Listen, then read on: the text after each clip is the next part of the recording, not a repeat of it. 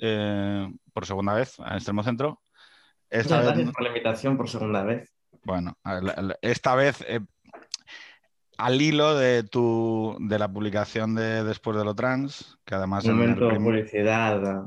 Hay que hacer. Hay que hacer, hay que hacer. Lo que pasa es que como vas a tener 200 entrevistas y 200 conversaciones donde lo que se va a exhibir de alguna manera es la aceptación más menos del consenso actual existente alrededor de la transexualidad y, en todo caso, el, el debate que se está produciendo respecto de la transexualidad y el feminismo o la transexualidad y cómo la transexualidad está redefiniendo el perímetro de lo que se considera de izquierda si no, ¿vale? Yo, como somos, ya lo sabes, soy el portavoz del pollaviejismo en España, ¿vale? Vamos a retrotraernos a debates originales, ¿vale? Sobre la transexualidad como fenómeno, ¿vale? Y yo muchas veces voy a aplicar una óptica de padre, de, ya sabes, de, decir, oye, mm, bueno, es que a mí esto me preocupa porque tengo que aplicarlo, o sea, lo que, lo que el activismo dice, yo luego igual lo tengo que aplicar hacia mis hijos, ¿vale? Entonces, ¿qué quiero?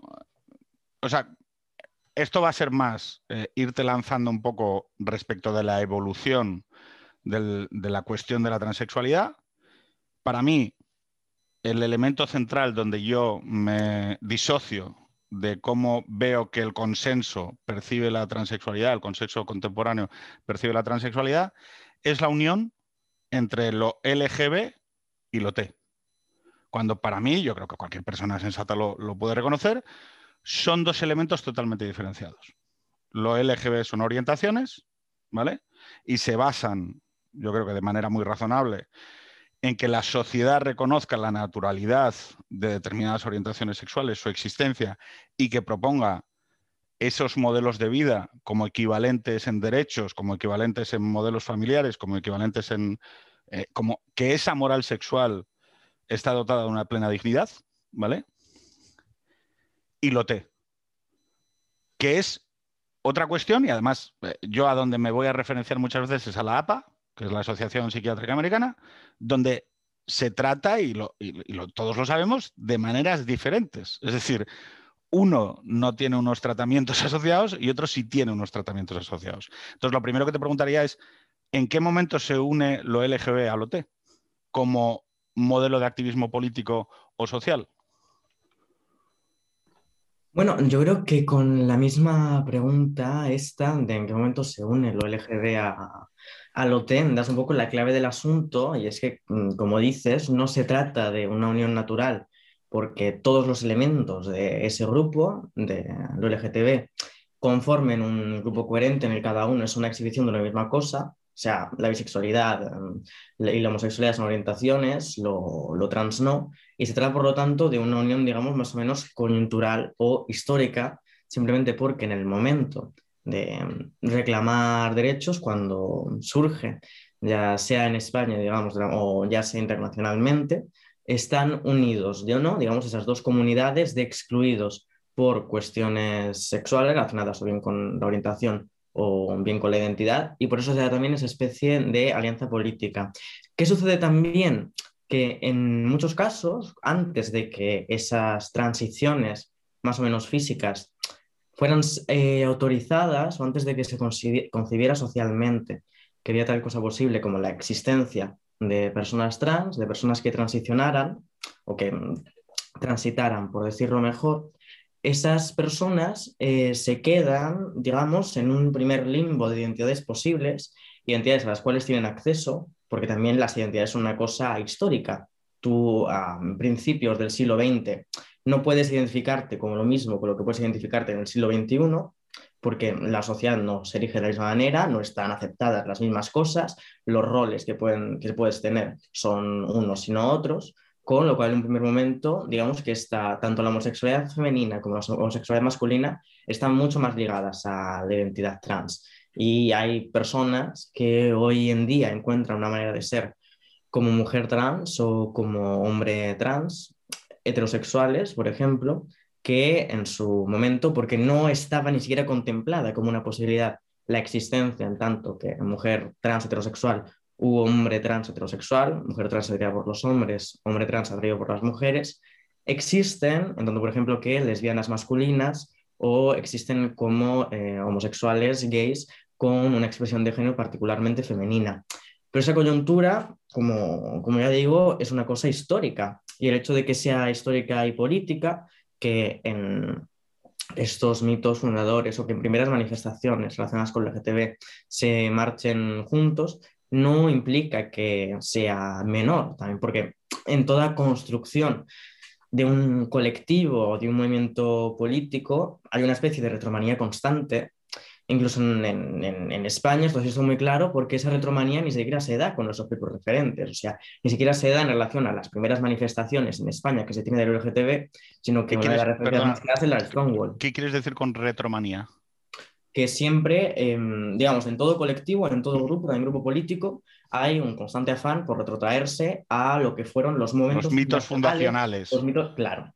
Y en España en ocasiones ni siquiera es el mito fundacional español, las primeras manifestaciones por derogar leyes como la ley de vagos y maleantes, sino que también en muchos casos por importación ¿no? de, los términos en los cuales se dan estos, estos debates o se habla públicamente de ello, hablamos también de mitos fundacionales que son americanos, ¿no? Hablamos del mito de Stonewall, hablamos de todas estas cosas, pero en, los dos ámbitos o incluso en las primeras manifestaciones LGTB en España ya están presentes eh, personas que hoy categorizamos como mujer trans. ¿Qué sucede? Otra de las cosas de las cuales yo hablo dentro del libro es que estas categorizaciones son profundamente históricas y depende del momento histórico en el, que, en el que se está. Es decir, la concepción un poco moderna, pero no exactamente, de lo trans que tenemos ahora, surge mayoritariamente en el siglo XX, cuando desde la, la medicina se empieza a permitir la posibilidad de transitar desde, desde el cuerpo. Y también examino yo dentro, dentro del libro cuáles son las distintas escuelas en relación a dar una explicación sobre, sobre lo trans, que fundamentalmente... Claro, pero es que con el, tema de, con el tema de los médicos nos vamos a meter luego con calma. o sea, para mí, eh, eh, digo, por no, avanzar sobre el tema del activismo, ¿no? El, activismo político, ¿vale? Cuando hablamos de, las orientaciones, es esencialmente un activismo de carácter celebratorio, ¿vale? El, orgullo, por ejemplo, ¿no? Es, em, a mí me gustan las pollas, tengo derecho a que me gusten los señores, y nadie tiene por qué meterse en mi moral y la sociedad debe reconocerse en mi moral sexual y la sociedad debe reconocerme como un, como un eh, ciudadano de pleno derecho, ¿no? Y por lo tanto, todo el componente de, las orientaciones y sobre todo aquellas sexualidades que se, que se viven en, en, espacios no normativos, no sé cómo decirlo, iba a decir oscuros, pero pero no sería justo, pero bueno, eh, que su trayectoria ha sido no ser reconocidos, ¿vale? Eh, para encontrar su voz, speak up, rise up, ¿no? Es decir, levántate y habla. O sea, levántate y di, y, dilo, y grítalo, y, cuando y la libertad se conquista a codazos, ¿no? ¿Cuál es el problema? Que para mí, cuando observo el fenómeno de la transexualidad y a lo que somete al sujeto y al individuo, lo que me encuentro es una... Es que se basa en el inicio de un conflicto con uno mismo, es decir, donde el principal campo de batalla eres tú, con tu identidad, y que se basa en la escisión entre psique y cuerpo. Que para mí, o sea, que, en mi filosofía de, cómo entiendo que funciona la aceptación, el camino es el contrario, siempre. Es decir, es, es ahormar desde lo familiar, quiero decir, sea como sea tu hijo, yo siempre querré a mis hijos. Hagan lo que hagan y sean quien sean, sean altos, bajos, gordos, simpáticos, habladores, no habladores. ¿Vale? Entonces, cuando yo lo que le estoy lanzando a, un individuo es que el triunfo, de, el triunfo de, del OT es la plena escisión entre psique y cuerpo hasta reconocerse separada y luego el, el avanzar hacia volver a coserlo en otro lugar diferente que no es eh, donde está. Eh, claro, aquí. Eh, luego lo de la medicina lo hablaremos después, ¿no? Para mí es lo que lo convierte en, un problema, sobre todo cuando se trata como causa política. Quiero decir.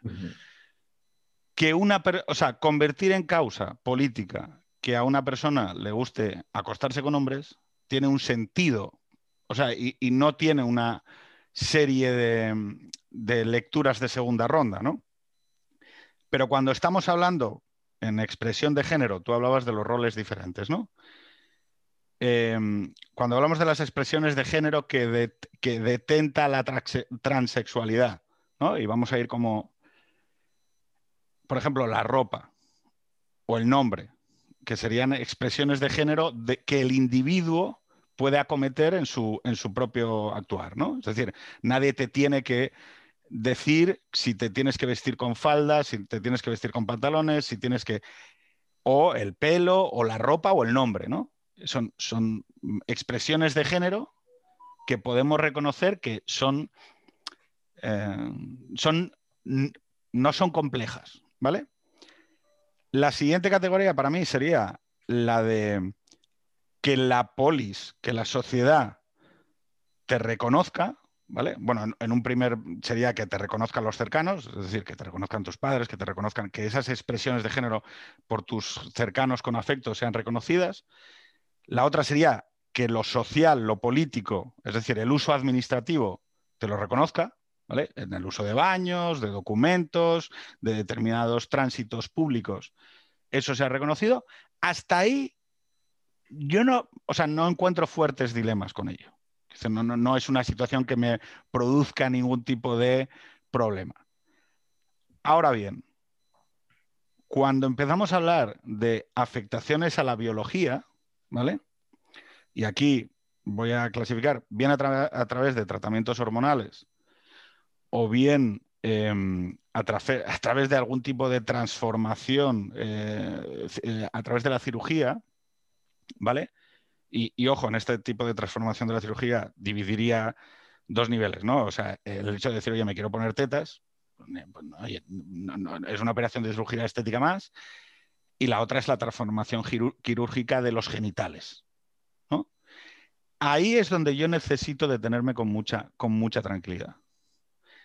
Luego hablaremos sobre el tema de la edad, ¿no? Pero incluso entre adultos.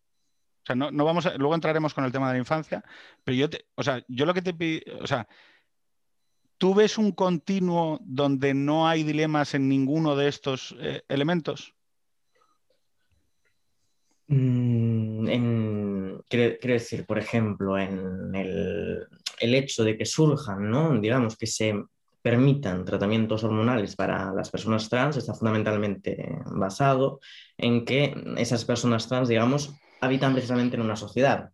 El hecho de que habiten en una sociedad conlleva que esa percepción, ese reconocimiento, en la mayoría de los casos, va ligado también a cómo te perciben el resto, a cuál es la, la, imagen de ti o cómo, cómo te ven, cómo se te percibe en sociedad, ¿no? Se te permite como hombre o se te percibe como mujer. Y eso no se puede fácilmente alterar simplemente declarando el, nombre o declarando los pronombres. Es decir, no funciona para que el resto de gente te perciba como una cosa que tú declares simplemente o que pidas que se te quiere percibir como, eh, como tal. hacerte una pequeña coda y me la desarrollas desde ahí? Claro, pero es que lo que me estás diciendo es que tenemos que someter a un tratamiento hormonal a alguien porque la sociedad no lo acepta como es si esa persona lo, quiero decir, si esa persona desea someterse al tratamiento para ser reconocida por la sociedad, como siente la necesidad psicológica de sentirse reconocida, no veo necesariamente que tendría de malo. Yo creo que ya lo comentamos en la conversación anterior, pero claro, si por ejemplo un gay te dijera que él por presión social, eh, no, te lo digo en el apartado jurídico, sino a una persona a la que tú quisieras, si una persona gay te dijera que quiere someterse a un tratamiento eh, terapéutico psiquiátrico para quitarse la homosexualidad porque prefiere socialmente vivir eh, siendo heterosexual, yo personalmente eh, le diría, oye, no, tío, lo, esencial en esta vida es aceptarse, o sea, tal y como uno es. La sociedad, y la sociedad tiene una responsabilidad en aceptar la naturalidad de sus miembros. Es decir, esto es como es lo que estamos... No, no, no, no, pero en ese, en, ese, en ese caso eres tú el que está perpetuando la separación entre mente y cuerpo. ¿Por qué? Porque estamos desligando completamente mm, el, espíritu o, la mente, como sea el yo, como, como, como sea el alma de lo que es el cuerpo como si fueran dos esferas absolutamente separadas. Es decir, en el ensayo, por ejemplo, yo una de las cosas de las que me alejo relativamente es de un constructivismo social radical que postularía que absolutamente todo lo ligado con el género, con la adquisición del género, se debería a factores puramente culturales. En esto yo creo que no hay necesidad de que la filosofía se desligue de la ciencia y hay estudios que muestran que esa internalización de la identidad de género o esa elaboración de la identidad de género es, puede estar ligada también a varios factores genéticos y biológicos que en el caso de personas trans hagan también que sean trans. Es decir, que haya una influencia no solamente cultural, no solamente del entorno, no solamente social y de los códigos aprendidos, sino también genética y biológica dentro del hecho trans. Eso es lo que indican los estudios. No, yo, yo no niego, o sea, además creo que quizá eh, en el tema de la, tanto en el tema de las orientaciones como en el tema de los trans habrá un peso epigenético de factores genéticos también influenciados por lo ambiental y, habrá, como siempre, un diálogo, ¿no? Lo que, lo que quiero decir es que para mí eh, la aceptación de lo trans empieza, empieza con la aceptación de un conflicto. La aceptación de las identidades de orientación sexual son una aceptación y por lo tanto la batalla está allá afuera, está en la sociedad. Y entonces todos tenemos que hacer esfuerzos para que, eh, lo he defendido aquí, incluso eh, creo que uno de los grandes déficits del pensamiento conservador es no haber propuesto a día de hoy, todavía en 2021, una moral sexual virtuosa para la gente eh, de orientación lésbica, gay o bisexual. O sea, debería haber como la hay para lo heterosexual, una moral sexual conservadora para estas opciones. ¿Vale? Y creo que es un debate que tiene que tener el propio conservadurismo. Pero es que en lo transexual, eh, la aceptación de la condición transexual lo que comienza es un proceso muy conflictivo y que, luego lo hablaremos, no parece que sea plenamente exitoso. Es decir, que hay mm, datos que nos dicen que no acaba de ser plenamente exitoso o por lo menos que, que quizá ese, ese, trayecto no acaba en, el éxito, que sí que nos encontramos con eh, el tema de las orientaciones como algo que le produce a la gente una cierta sensación de eh, plenitud. Con el tema de, de la, no sé cómo se llaman las operaciones que incorporan una transformación quirúrgica de los genitales, no sé qué. Vaginoplastia y faloplastia. Bueno, pues en el caso de la vaginoplastia y la, y la faloplastia, además para mí se añade un, especial peso, que es la irreversible, bueno, que no se puede retornar normalmente o que requiere un, requiere un, mayor sufrimiento, ¿no? Y que por lo tanto hace una decisión que puede ser sometida a una serie de circunstancias, algo que acaba siendo de carácter permanente.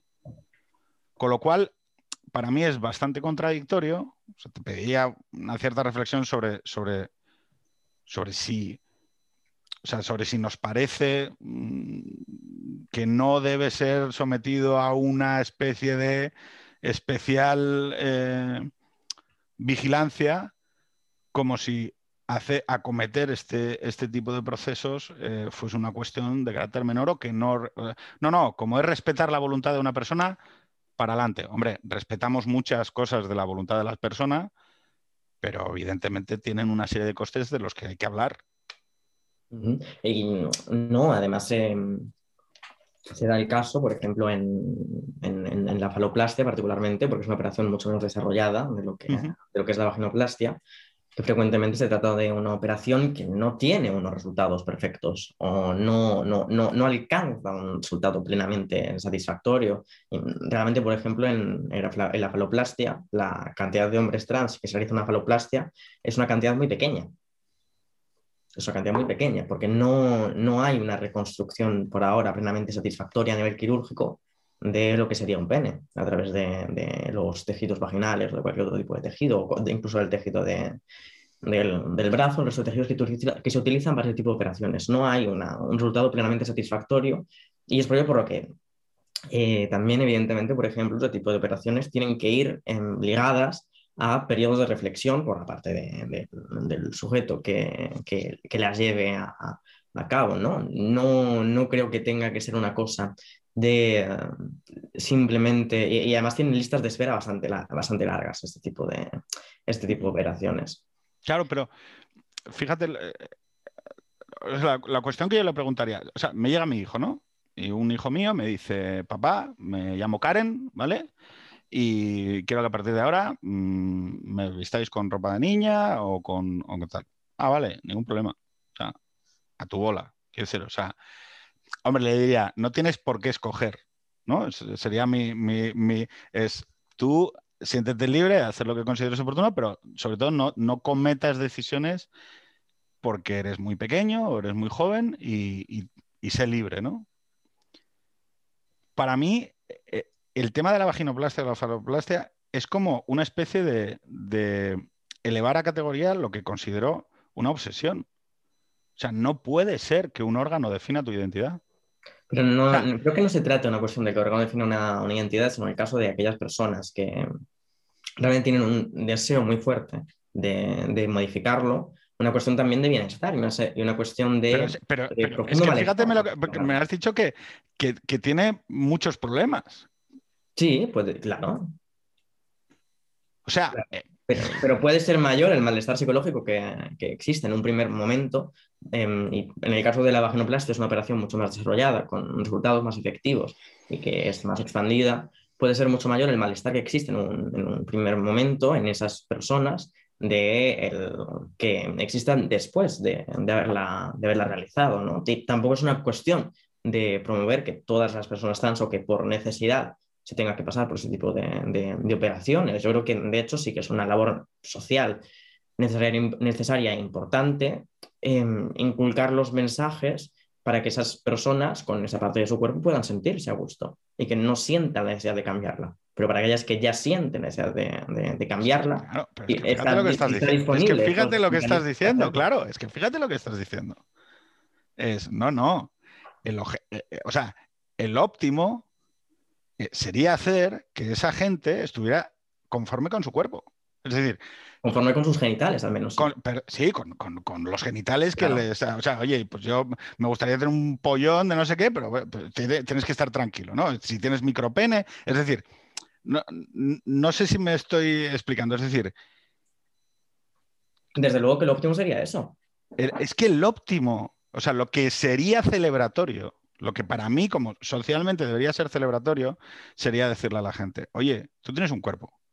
Un cuerpo, un cuerpo que te ha sido dado o que has transformado a través de diferentes procesos, el ejercicio, quiero decir, la ropa, el maquillaje o lo que te dé la gana. Pero hay un punto en el que la transformación se puede tornar eh, problemática. Es decir. Yo, creo que, por ejemplo, con, las hormonas es un, es un, caso en el que no necesariamente se vuelve tan problemática, pero desde luego que con la modificación corporal a través de cirugía se debería promover que se acepte. Pero fíjate, otra cuestión que para mí es, eh, que lo tenía aquí, transexualidad e infancia, ¿no? En el tema de las hormonas, que yo creo que es un poco como el debate último que se ha puesto más, más eh, en vigencia, dada la discrepancia que existía entre la óptica del Partido Socialista y la óptica de Podemos, ¿no? Pero esto no es un debate sobre la ley trans, sino es un debate un poquito más amplio. Para mí, eh, el debate sobre el tratamiento hormonal es el hecho de, volvemos otra vez a lo mismo, no, no, tú tienes que bloquear tu desarrollo hormonal, tienes que dejar que tus, que, tus tienes que bloquear ese desarrollo hormonal que es el que al que tu cuerpo lleva y impedirlo para adoptar un género para adoptar un género que no es el que tu cuerpo va iría a desarrollar, ¿vale? Y sobre todo, que te. O sea, que tienes que hacerlo a una edad muy joven. Porque el debate sobre la juventud no es un debate casual. Es el debate de que cuanto antes comiences el tratamiento hormonal, más eficaz es. Claro, porque, porque estás, impidiendo, estás impidiendo el desarrollo de tu cuerpo. Entonces, claro, la paradoja es, tienes que acelerar la decisión de tal manera que el sujeto sobre el que tienes que actuar no es lo que en las sociedades contemporáneas consideramos un sujeto pleno, no objeto de derechos, que claro, pero dentro de, dentro, dentro de este acelerar la, decisión, precisamente para lo que se ha postulado la utilidad de los bloqueadores, por ejemplo, es para permitir que no se dé ese, ese desarrollo, no que haya un desarrollo alternativo, reversible, sino que no se dé ese, desarrollo durante un tiempo hasta que el sujeto que tenga una madurez suficiente, que se considera conforme a los 16 años, para poder pasar por un desarrollo. Precisamente porque en muchos casos ese desarrollo natural para muchas personas trans puede ser una fuente igualmente de sufrimiento. Claro, pero, eh, o sea, el que haya sufrimiento no condiciona la respuesta a ese sufrimiento para mí, el, que exista el sufrimiento no implica que, la por ejemplo, una persona que esté sufriendo mucho porque se quiera quitar la vida y tiene una depresión mayor, ¿vale? No le decimos que la solución es coger una pipa y volarse la cabeza. Lo que decimos es, bueno, vamos a ver cómo te tratamos y vamos a ver de qué manera podemos eh, devolverte una óptica eh, diferente respecto de la que tú estás percibiendo. Porque si una persona que está en una depresión mayor está pensando todo el rato, me quiero morir, me quiero morir, eh, no, voy a salir de aquí, no voy a salir de aquí, no voy a salir de aquí. Hay sufrimiento, hay una autopercepción y nosotros trabajamos sobre esa autopercepción para cambiarla. ¿Por qué en el caso de la transexualidad no lo abordamos de la misma manera? Precisamente porque concebimos que es algo lo suficientemente engranado dentro, dentro del individuo, lo suficientemente instalado dentro del individuo, con una suficiente fuerza, como para que no pueda ser algo como que se ha cambiado su identidad de género. Pero te voy a poner una analogía que para mí es un poco, eh, es muy burda, ¿vale? Pero necesito una, o sea, que a alguien más letrado que yo le, ponga, ¿no? Eh, nosotros tenemos una infinidad de, de, trastornos de la percepción a los cuales asociamos, desde la anorexia, la anorexia, me quedo en la anorexia, que es la autopercepción, es una, es una distorsión de la percepción. ¿Por qué, la, ¿Por qué no tratamos la transexualidad como la anorexia? Porque no es eficiente tratarlo de esa manera. Porque puede tratarse de una manera más eficaz de otra. Mm. este, este, este, debate y por ello la, la, cuestión histórica a la, que, a la que me refería antes hace eco al debate que se da en la ciencia en el siglo XX entre dos posturas fundamentales, eh, que son las de sobre todo la psicología y el psicoanálisis americano y el de la ciencia, la ciencia europea. La ciencia europea en ese momento concibe de una manera un poco más rudimentaria que en el ser humano se dan características sexuales en distinta proporción, en el caso de las personas trans, en una proporción particularmente pareja, y que la forma más eficaz de atajarlo es a través del cuerpo, el retratamiento del cuerpo mientras que la psicología, la psiquiatría, el psicoanálisis americano concibe que la forma de hacerlo es a través de la mente y que eso se puede corregir y por eso se desarrolla en terapias de conversión en Estados Unidos particularmente. Y es esa la que gana cierto peso a partir de cierto momento, momento histórico, aunque luego lo, lo, pierde, ¿no? Cuando empezamos a concebir socialmente las terapias de conversión como algo un poco barbárico, el someter a electro, electroshocks, el someter a otro tipo de tratamiento a las personas trans para que dejen de, de, serlo. Pero ese debate ya estaba presente en, en, ese momento, ya está presente en el, en el siglo XX y lo que concluye es en, es en, es en eso, en lo que realmente funciona en muchos de esos casos, lo que se quiere es que el resto de la sociedad te perciba como aquello que tú has internalizado, como aquello que es tu identidad, como aquello que tú eres, es en muchos casos el tratamiento corporal. Y no el tratamiento por, por conversión, porque no es tan simple como quitar al individuo de la cabeza mediante una terapia psicológica em, la idea del, género, del género que sea, porque los métodos utilizados para ello, porque no era tan simple, son mucho más brutos a nivel histórico. Eh, si es más engranado y es más eficaz y es más eficiente, ya sabes que te voy a preguntar por el tema de los suicidios. Eh, me he ido a la, página del Williams Institute, que es un poco como de UCLA, ¿no? Y te dicen, igual estos datos son encontrados en una búsqueda de Google, o sea que tú has hecho un libro, con lo cual si están equivocados me lo dices, ¿no?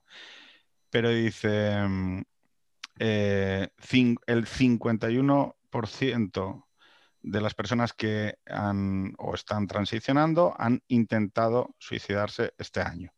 Esto lo tengo abierto y parece razonablemente consistente.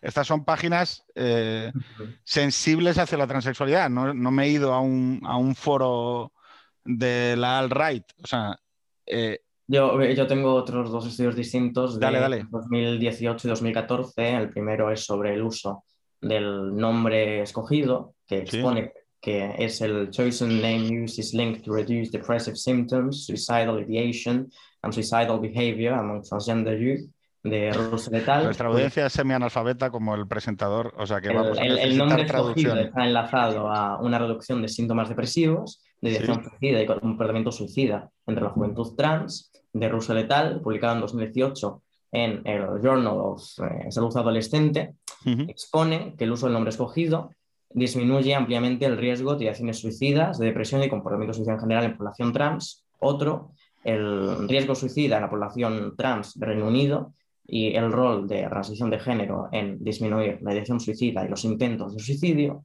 de Baile et al. de 2014 expone que un 67% de personas trans antes del tránsito pensaba en el suicidio o tenía ideaciones suicidas contra un 3% después del tránsito. Pero fíjate que tú, has hablado del nombre, que yo lo he citado antes como expresión de género, que me parece, o sea, eh, oye, no ningún problema, eh, como la ropa o como diferentes expresiones de género, es una cuestión que no, que no genera. La cuestión es si ahí no hay... Eh, el, segundo es sobre la transición, no sobre el nombre. Sobre la transición. el segundo es sobre la transición, los términos que utiliza son transición de género. Claro, pero entonces, vamos a simplificarlo. ¿Hay una tasa de suicidios más alta en transexuales, sí o no? Mm, que en la población general, probablemente. probablemente. O sea, y... O al menos tasa de ideación suicida. De eso, de ideación, es decir, de, intento, ¿vale? Eh, tú que has pensado sobre esto y que has escrito un libro, ¿qué, o sea, ¿se ha tratado desde, desde el punto de vista de qué razones o qué motivos eh, llevan a ese colectivo a tener esa tasa de intento o de ideación más elevada? Bueno, desde también, ¿no? Desde estudios médicos y sociomédicos también se, de, se habla de la inducción de estrés social a minorías que influyen ¿no? en, en este tipo de datos, precisamente por reconciliación social, las trabas para este tipo de transiciones o desarrollos sociales que influyen en, que existan esos, esos, datos de la actualidad que se den esas tasas de suicidio, depresión más elevadas, igual que también hay, por ejemplo, tasas más elevadas de, de depresión entre la población LGTB. El, razonamiento de que es el estrés social el que hace... Eh, no solamente un estrés social, sino también puede ser un, malestar propio anterior a poder hacer la transición médica, un, malestar por no verse reconocido por la sociedad, por no tener una vida, digamos, normal, porque yo creo que la aspiración de la mayoría de personas trans en ese sentido es de tener una vida normal y creo que en, en ese sentido una cosa que critico, ¿no? Dentro del dentro del ensayo es el argumento que se ha intentado utilizar. Puedes decir que es una vida normal.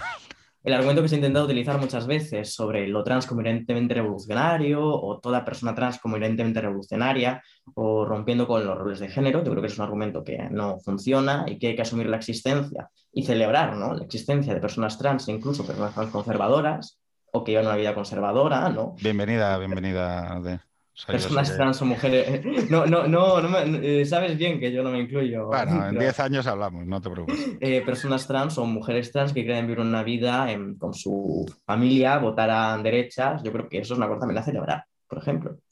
Bueno, yo creo que ese es, el tema. O sea, el tema es que, eh, oye, yo hay mil cosas que no, que no haría en mí, pero que, que puedo aceptar como tránsito normal de la vida, ¿no?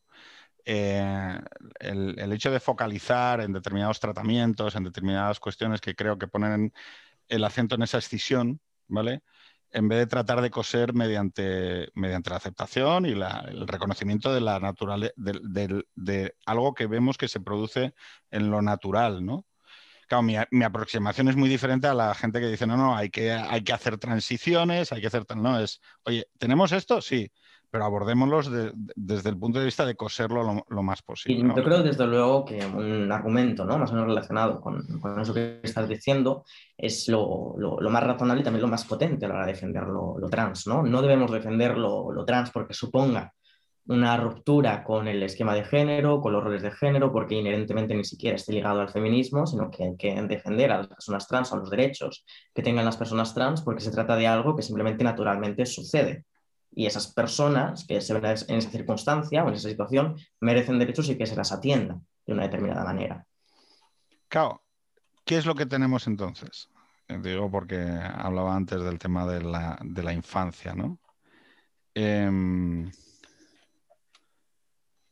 mi hija tiene ocho años, ¿vale? Si yo, o sea, quiero decir, si yo con 41 tengo abiertas dificultades, mi hija mayor, ¿eh?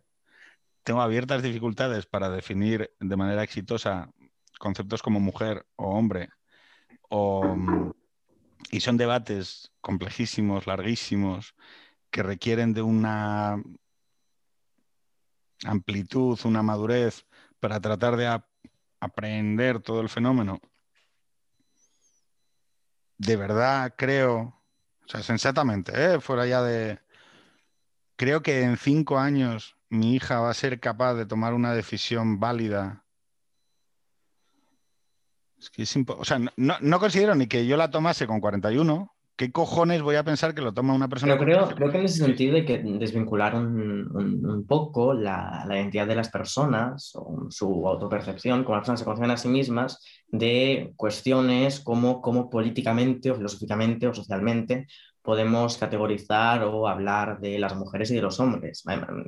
Siguiendo con estoy siguiendo ahora mismo. Siguiendo con eso que dices, yo estoy segura de que mujeres trans o hombres trans, incluso de 20, 30, 40 años, si les preguntas necesariamente qué es un hombre, qué es una mujer, tampoco quizá van a ser capaces de escribirte o darte una definición mm, más certera o más investigada de lo que lo haga la población general. Yo creo que se puede construir y se puede tener, se puede, de cierto modo, ser determinada por estas cuestiones de factores biológicos y culturales y socioculturales, una identidad sin conocer cuáles son los fundamentos teóricos de esa identidad o sin conocer cuál es la crítica feminista a la categoría mujer, categoría hombre como instrumento de sumisión del patriarcado, sin conocer nada de esto. Yo creo que hay en parte que separarlo de eso porque la construcción de la identidad es otra cosa. Vale, pero por ejemplo, eh, cambiando a, orientaciones, lo gay, ¿no? Eh, la cultura de lo gay, la etiqueta gay, que es una etiqueta razonablemente reciente en la historia de la humanidad. Pues antes había paisanos que follaban con paisanos, pero que no se llamaban a sí, mismos, gays, ¿no? Hay un determinado momento que la etiqueta se convierte en, activismo, en política, en reconocimiento de la identidad y, por lo tanto se transforma. Em, pero, por ejemplo, esa etiqueta de lo gay lleva también eh, bajo la idea de que estás eh, derribando la, sexualidad heterosexual heteronormativa y la estoy derribando y desmontando, pero luego llega la identidad de lo gay y también te planta una identidad que a veces incluso llega a ser hasta más rígida. Mira, te va a gustar esta música, vas a tener que acometer esta, eh, todo tipo de prácticas sexuales, cuanto antes mejor, eh, y con una promiscuidad, eh, porque es nuestra cultura. ¿Me, me, permite sacarte una, una, una, cita que sale dentro, dentro, dentro, del libro? Es una cita de un, un, un postestructuralista posmoderno, Golambach, pero que dice una cosa que es exactamente casi lo que tú dices aquí, ¿no? Él dice, en el caso de los periódicos gays de Nueva York, el código es incluso más evidente, pues se ocupa de deseos no conformes a la norma al pertenecer al mundo de la homosexualidad. Creo, en efecto, que el hecho mayor de la homosexualidad en nuestra sociedad contemporánea es que la homosexualidad es implacablemente y sin cese recuperada por un código interno a sí misma. En cierto sentido, el código, que es movilizado por los homosexuales, es superior y extensivo a la ley. La ley empuja la homosexualidad al margen, pero en este mismo margen, la homosexualidad recrea un código que funciona en su interior como una segunda ley. Sí, totalmente. Y, y eso en chavalitos de 16 años, de 17 años, que necesitan pertenecer a algo, que necesitan eh, una identidad que les abrace, porque evidentemente están derribando toda su, identidad anterior, y ahí hablaríamos mucho de relaciones padres-hijos, etc. Eh, a mí lo que me da un poco de, de, sensación de desapoderamiento de la persona es que tú pases, en el caso de la transexualidad, en el caso de la homosexualidad, de hecho, digo para que, que no es solo la transexualidad, es que, por ejemplo, en el mundo de lo gay también hay mucha... Eh, hay mucha rigidez en cuanto a la identidad que asumes, ¿no? Y, va como con una mochila y un baúl. Te va a gustar Eurovisión, vas a hacer no sé qué. Oiga, mire, yo, pues igual no me mola eh, ser así, pero te dicen que tienes que ser así. En el caso de jóvenes y en el caso de la transexualidad, además es un proceso medicalizado, donde desapoderas al individuo. Y esto es así. Es decir, tú en el momento en el que entras en un proceso medicalizado, hay una jerarquía tan bestial que es la de la bata. Y, no hace falta que yo le explique a gente con orientaciones sexuales eh, qué ha significado la bata a lo largo de la historia. La bata consideraba que algo o estaba fuera de la norma y había que tratarlo con electroshocks, o todo lo contrario, ¿no? Y el problema es que la bata es muy jodida. Porque una vez que te metes en la bata, eh, o sea, el nivel de digo, los enfermos psiquiátricos, eh, o sea, todo ese fenómeno de la medicalización de lo que tú eres, está bien, o sea, es, muy razonable, pero ojo, mm, a mí este abrazarse a una actuación medicalizada como, eh, eh lo bueno y lo virtuoso es esto, es como, oiga, eh, freno un poco, porque además lo llevamos siempre a ese hecho, que, para mí no es neutral, que es, si un padre quisiera ofrecer resistencia, estaría obrando mal. Que es una cosa que a mí, oiga, ojo, que aquí no tenemos del todo claro, si, digo, mm, hemos tenido el COVID para demostrarnos que las autoridades no tienen por qué tomar mejores decisiones que los individuos, ni la gente que está en las mesas decidiendo puede a veces mm, tomar decisiones más sensatas que, nosotros, ¿no? Entonces, claro, yo, el tema de la medicalización, el tema de esa nueva jerarquización por la cual la medicalización, el proceso de la transexualidad es algo bueno y que debe ser asumido con alegría, es algo que yo, ojo, yo no lo veo del todo así.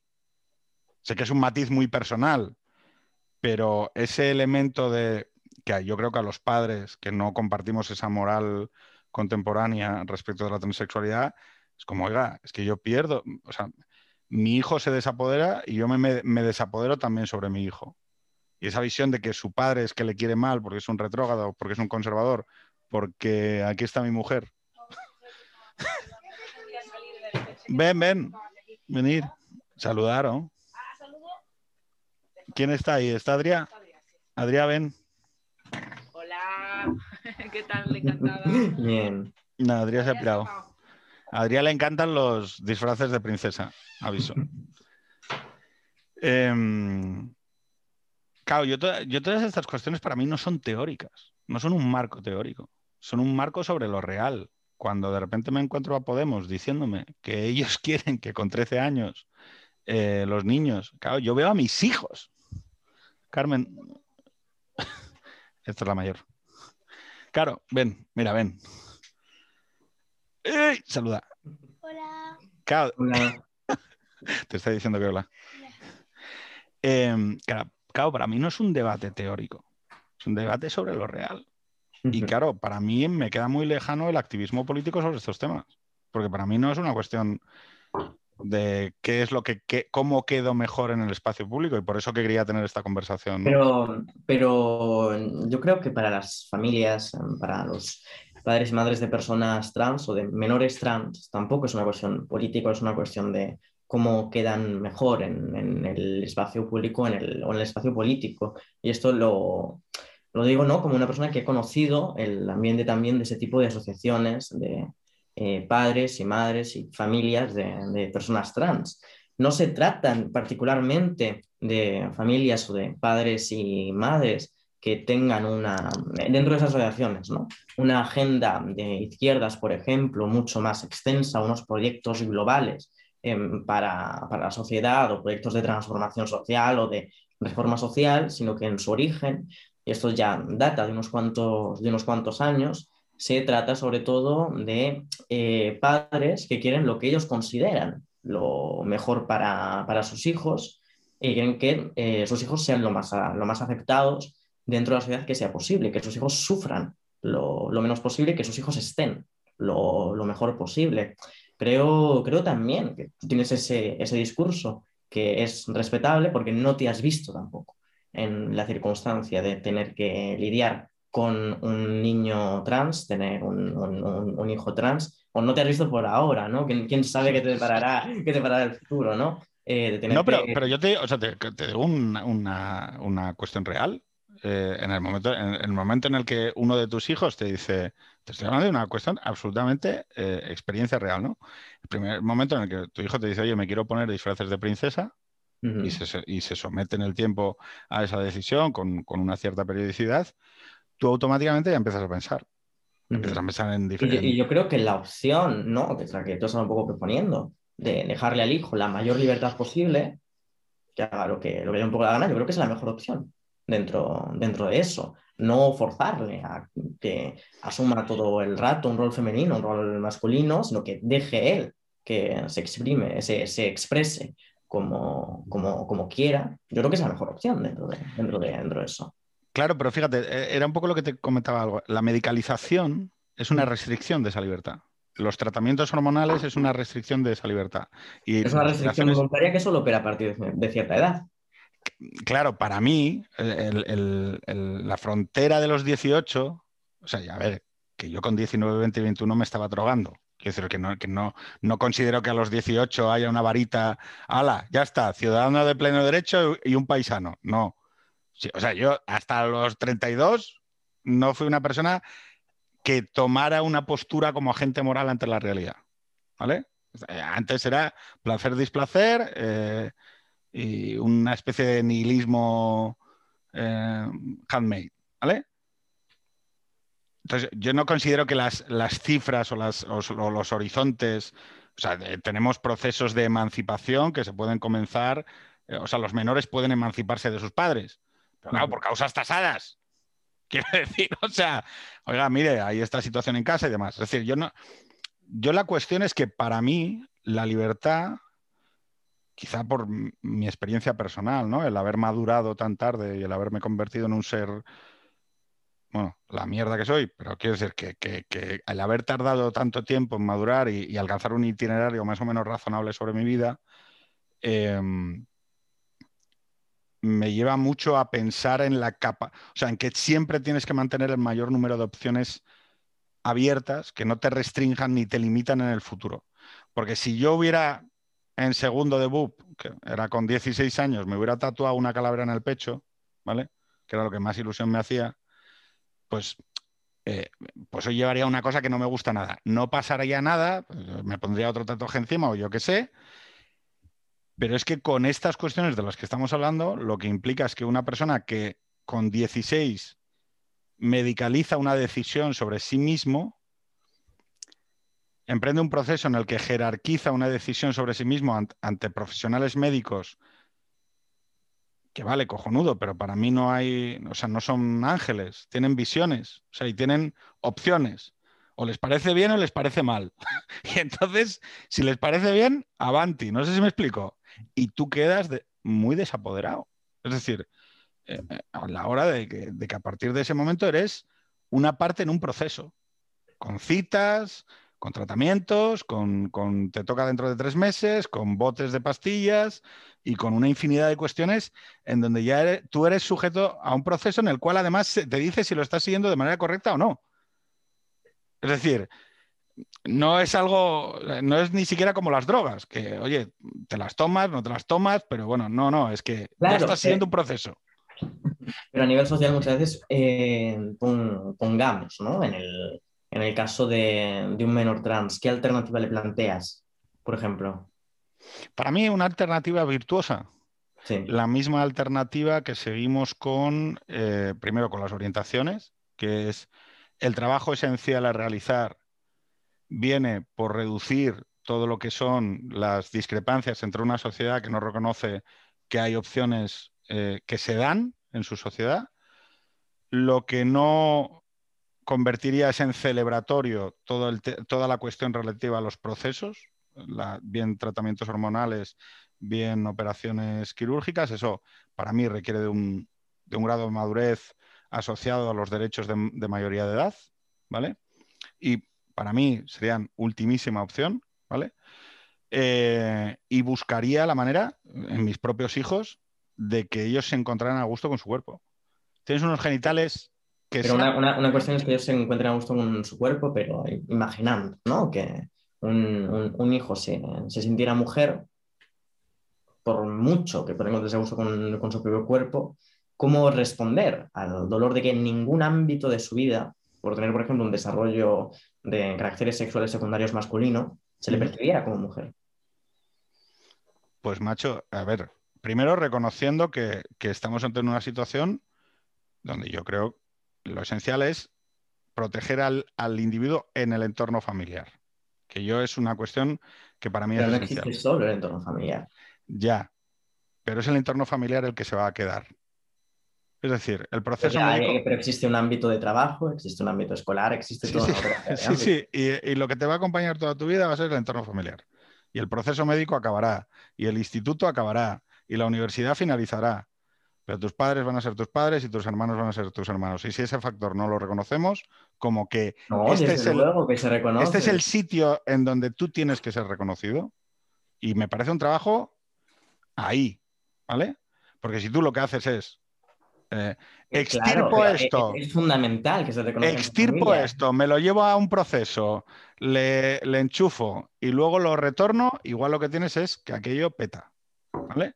Entonces yo, mm, por ejemplo, evaluaría si, en estos procesos de transición, eh, cómo va a reaccionar la familia.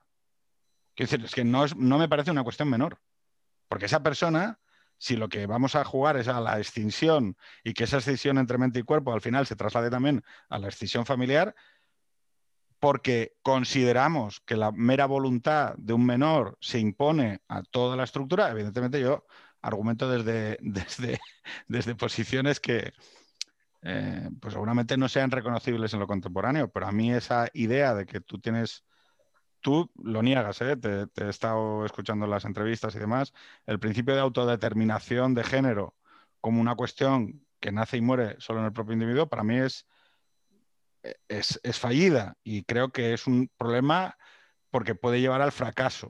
O sea, puede llevar, fracaso es un concepto muy, muy polisémico, eh, puede llevar a, mayor sufrimiento, que es una expresión que me gusta de lo que has dicho, mayor sufrimiento. Es decir, cómo integrar a, ese, a esa persona transexual en un entorno familiar y social que viva en torno a esa realidad, pues igual es mejor no tratar y es mejor no transicionar o esperar a hacerlo de manera a prisa y corriendo, porque le va a generar eh, un problema muy grave dentro de, de, su familia.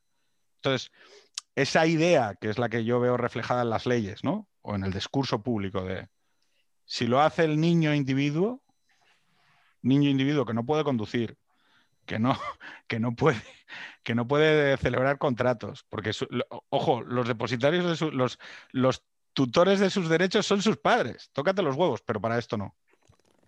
a mí me parece que hay una contradicción eh, muy fuerte. O sea, es mi sensación, ¿eh?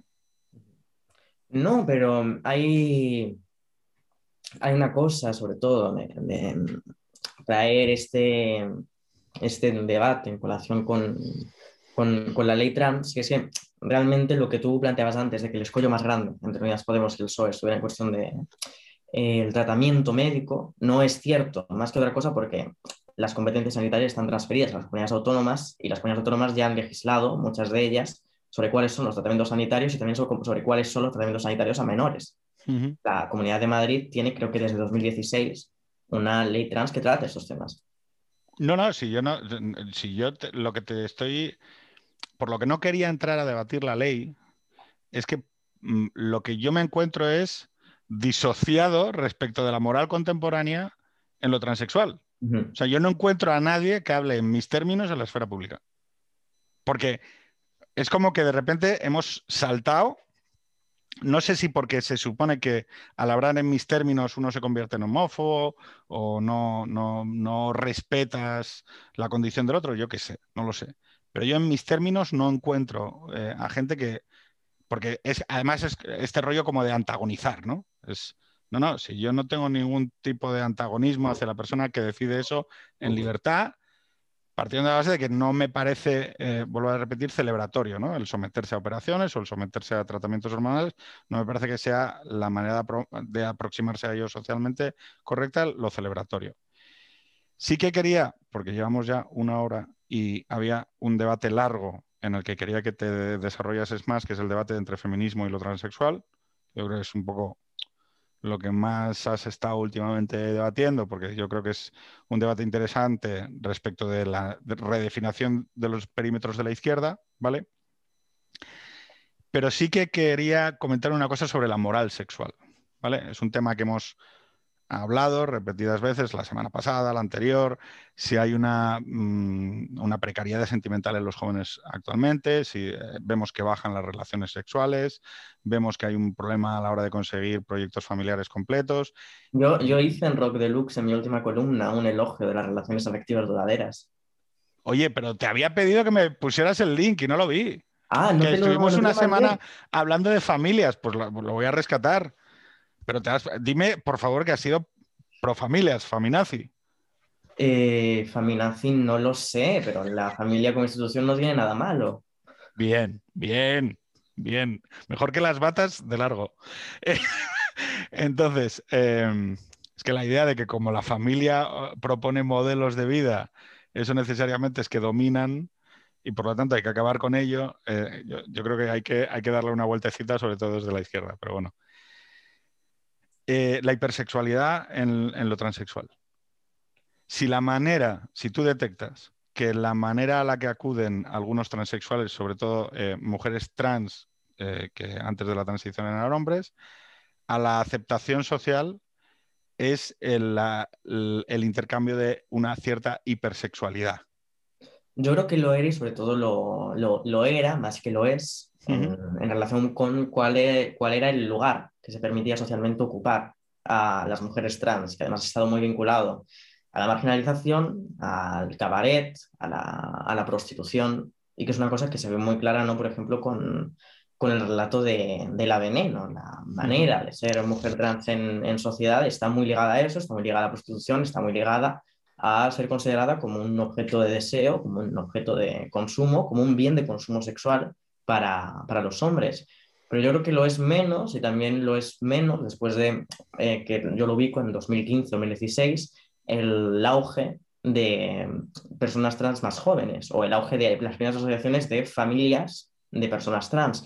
Sobre todo porque una cosa que sucede después de que existe ese, ese auge es que al tratarse de personas trans que han recibido un tratamiento mucho más pronto y que por ello han podido asemejarse mucho más pronto lo que se, lo que se llama mujer cis, lo que, eh, una mujer que no ha pasado por ningún tránsito, que dijeron mujer al nacer, que no sucedió nada, o lo mismo con, con los hombres, han podido pasar desapercibidos sin ser conocidos como trans dentro de la sociedad y con eso integrarse de manera mucho más fácil en vidas más o menos normales, entre, entre comillas. Yo creo que eso permite que no se pase necesariamente por, por esa hipersexualización y que quede un poco más ahora casi como una cosa del pasado aunque siga habiendo casos, claro, pero creo que es algo que está en proceso de pasar a ser algo anterior.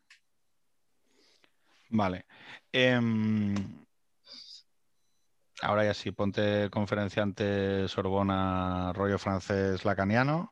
¿Define la transexualidad a los perímetros de la izquierda?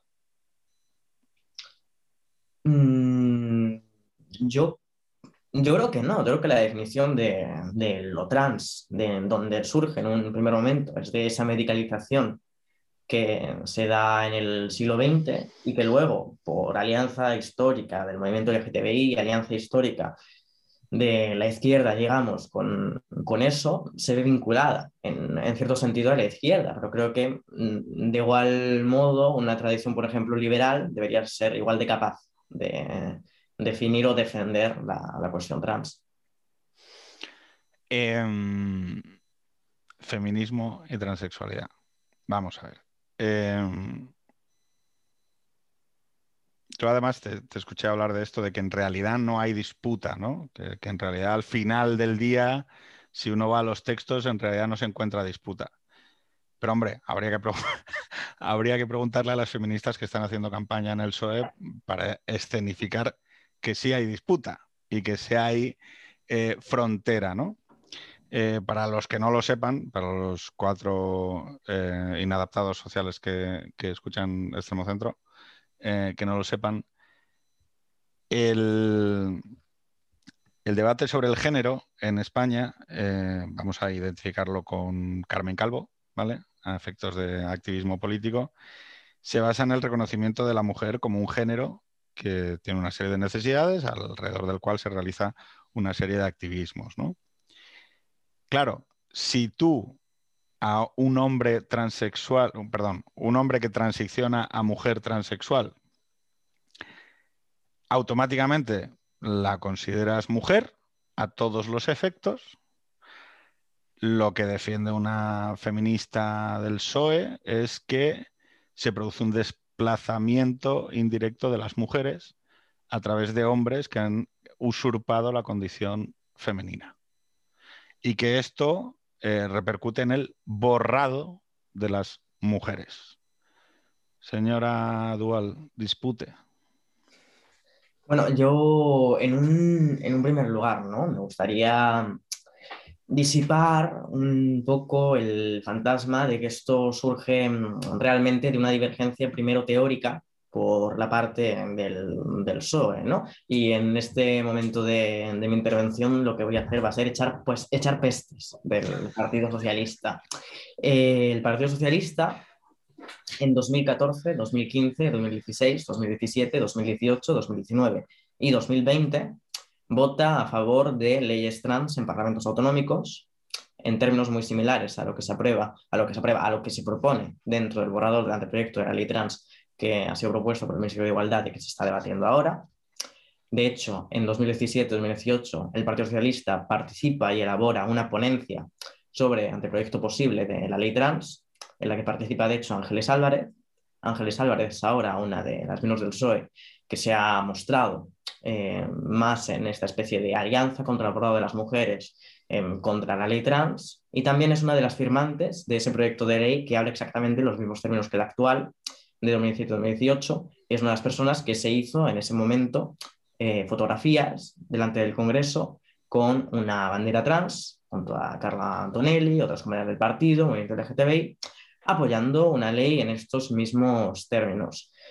¿Qué sucede? Para mí, el foco del debate, más allá de esas feministas ahora por el PSOE, a lo que se debe fundamentalmente es a la entrada en el gobierno de coalición de Unidas Podemos, al hecho de que el Ministerio de Igualdad va a parar a Unidas Podemos, al hecho de que esto nunca ha terminado de agradar a buena parte del Partido Socialista, que tiene una concepción patrimonialista, a mi parecer, errónea de los logros LGTBI y del, y del feminismo, según la cual todo avance para la mujer y todo avance LGTBI ha pasado por el Partido Socialista son méritos y logros adjudicar al Partido Socialista.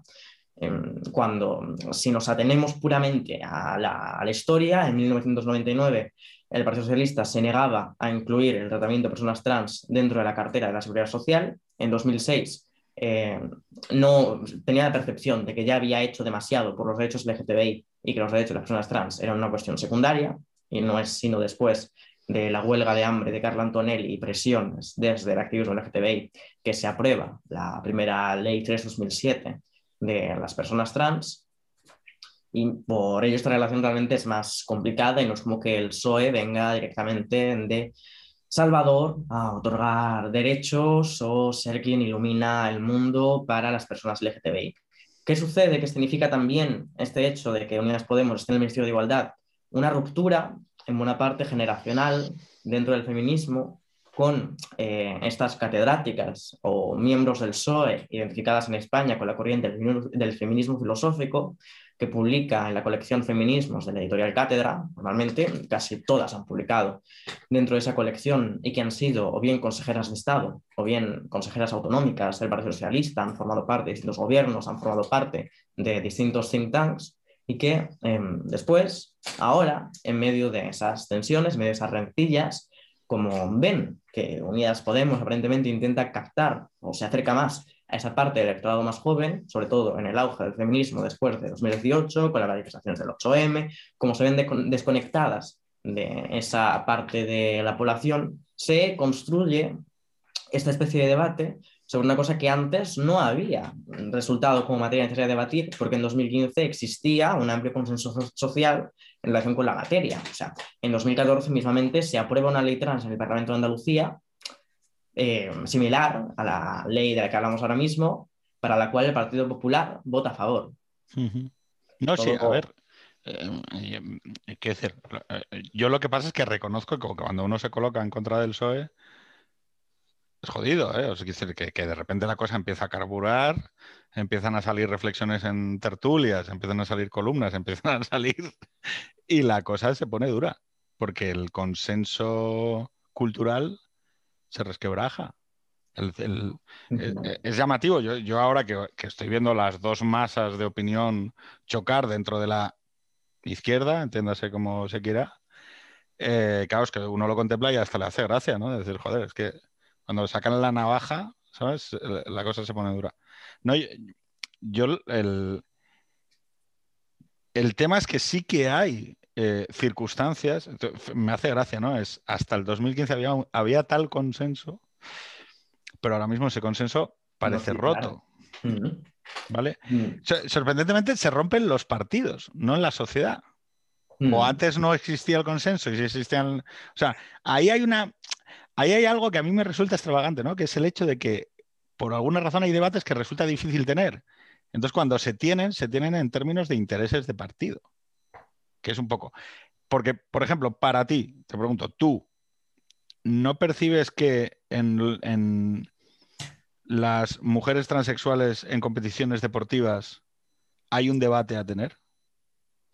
Pero es que, por ejemplo. Sé que son minorías, ¿eh? Pero. Claro, no, y en el Comité Olímpico ya se rige según los estándares que, por ejemplo, la, la Española no puede em, disputarse con los estándares del Comité Olímpico en relación con las mujeres trans, que ya están consideradas de cierta manera en, esos temas. Ya, pero mm, vamos a poner un caso extremo que ya sé que, que genera un poco como de shock estético, ¿no? Es una jugadora de rugby que antes de la transición era hombre y que por lo tanto, en base a la testosterona que ha recibido a lo largo de su vida, eh, tiene una potencia física que supera con mucho la media de la categoría em, eh, femenina, ¿no?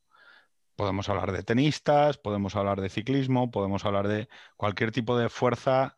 Claro, en el ajedrez no, pero en cualquier prueba deportiva donde haya un fuerte componente muscular, es muy probable que la testosterona sea casi como ir dopado, pero vamos, como ir dopado durante 20 años. Yo creo que se puede, em, se podría legislar o matizar en ese sentido, teniendo en cuenta en qué momentos empieza la transición, cuál ha sido el desarrollo muscular y cuál ha sido el desarrollo óseo bajo distintas sustancias. Yo creo que se podría matizar en ese sentido. Y de hecho, creo que probablemente, probablemente se matice y se, matice la ley, ¿no? Porque también es que eso lo que sucede con, con, con las leyes. La ley primero es propuesta por el Ministerio de Igualdad, después pasa por una primera, eh, por una primera aprobación en el Consejo de Ministros, pasa por aportaciones de los ministerios, pasa por debate en el Parlamento, pero que eso son desde luego cosas, por ejemplo, relacionadas con el deporte, que se pueden matizar y que se pueden cambiar de cómo está formulada la ley actual. Claro, pero para ti, ¿cuál es la opción moralmente correcta? Mm, por ejemplo, establecer esas distinciones, Mm, lo menos intrusivas posibles, pero teniendo en cuenta mm, factores de hormonación, de cuál ha sido el desarrollo de la persona, etcétera. Chicos, eh, público, eh, Carolina, David, Gonzalo, eh, no sé si tenéis alguna intervención, son gente maja, o sea que no creo yo que pongan en problemas. ¿Alguno queréis hablar? Bueno, yo mismo. Em, quizás salirme un poco de, evidentemente, haré la pregunta en torno también a la transexualidad, pero no en los términos en los que estabais hablando. Me gustaría plantearle a Elizabeth la siguiente pregunta. Mm, ¿Estarías de acuerdo con una legislación que obligar a utilizar determinados pronombres a la hora de referirse a las personas transgénero? Yo creo que en ese sentido una legislación no, por ejemplo, en los ámbitos privados o en operaciones privadas o en cualquier tipo de ámbito real de la vida cotidiana, no debería introducirse en modificar errores de, o en corregir errores de cómo se dirige una persona a, a la otra. Creo que lo máximo que se puede hacer en ese sentido es eh, sostener que las instituciones públicas deben respetar la identidad de, una persona, pero no creo que la legislación deba meterse en cómo se dirige con, la cuestión de los pronombres a personas en el ámbito privado. No creo que la legislación deba introducirse en eso y creo que además me parece una cosa inviable intentar regular eso. Igual que es inviable intentar regular la percepción, ¿no? Se ha visto muy recientemente en el debate también mezclada la cuestión de los cuartos de baño. La cuestión de los cuartos de baño es que los cuartos de baño, en la mayoría de casos, eh, aunque eh, luego están las circunstancias, ¿no? De que por haber más cola, una mujer se cuela en un cuarto de, de hombres, pero en la mayoría de los casos, quien está en ellos y recibe una mirada eh, despectiva o de no deberías estar aquí, ¿no? Por ejemplo, no se debe a cual sea la categoría legal que ponga en su DNI, no se debe a ningún mecanismo legal de su documento nacional de identidad, sino que se debe a cómo esa persona sea percibida. Estoy segura, por ejemplo, de que hay, eh, lo cuentan, ¿no? Mujeres lesbianas masculinas en autobiografías o en otros textos que han recibido una cantidad brutal de discriminación en cuartos de baño femeninos, teniendo ellas genitales femeninos, eh, estando puesto en su acta de nacimiento que nacen como mujeres, pero sufren ahí una discriminación brutal por cómo se las percibe. Mientras que yo nunca he recibido ningún tipo de discriminación por entrar a un cuarto de baño femenino, porque eso no se legisla no se puede regular fácilmente por, la legislación, a no ser que a la entrada del cuarto del baño pusieras a un conserje a mirar cuáles son los genitales de cada uno. Yo a, veces, a veces en el de minusválidos, os lo, advierto, porque suele estar más limpio. Em, no siempre hay de minusválidos en todos los sitios. Eh, esto eh, se, referencia a un tema de, de Pablo Rola. Pablo de Lora, ya sé que el, inicio de este comentario ha sido muy raro, pero es que los, los baños de minusválidos son baños unisex. Pablo de Lora, la propuesta que tenía para, este tema, sabéis que em, hay, eh, bueno, esa propuesta, ¿no? Que es decir, oye, ¿por qué no hacemos todos los baños unisex? ¿Por qué no educamos a los hombres en que mear de pie es contraproducente para lo, higiénico?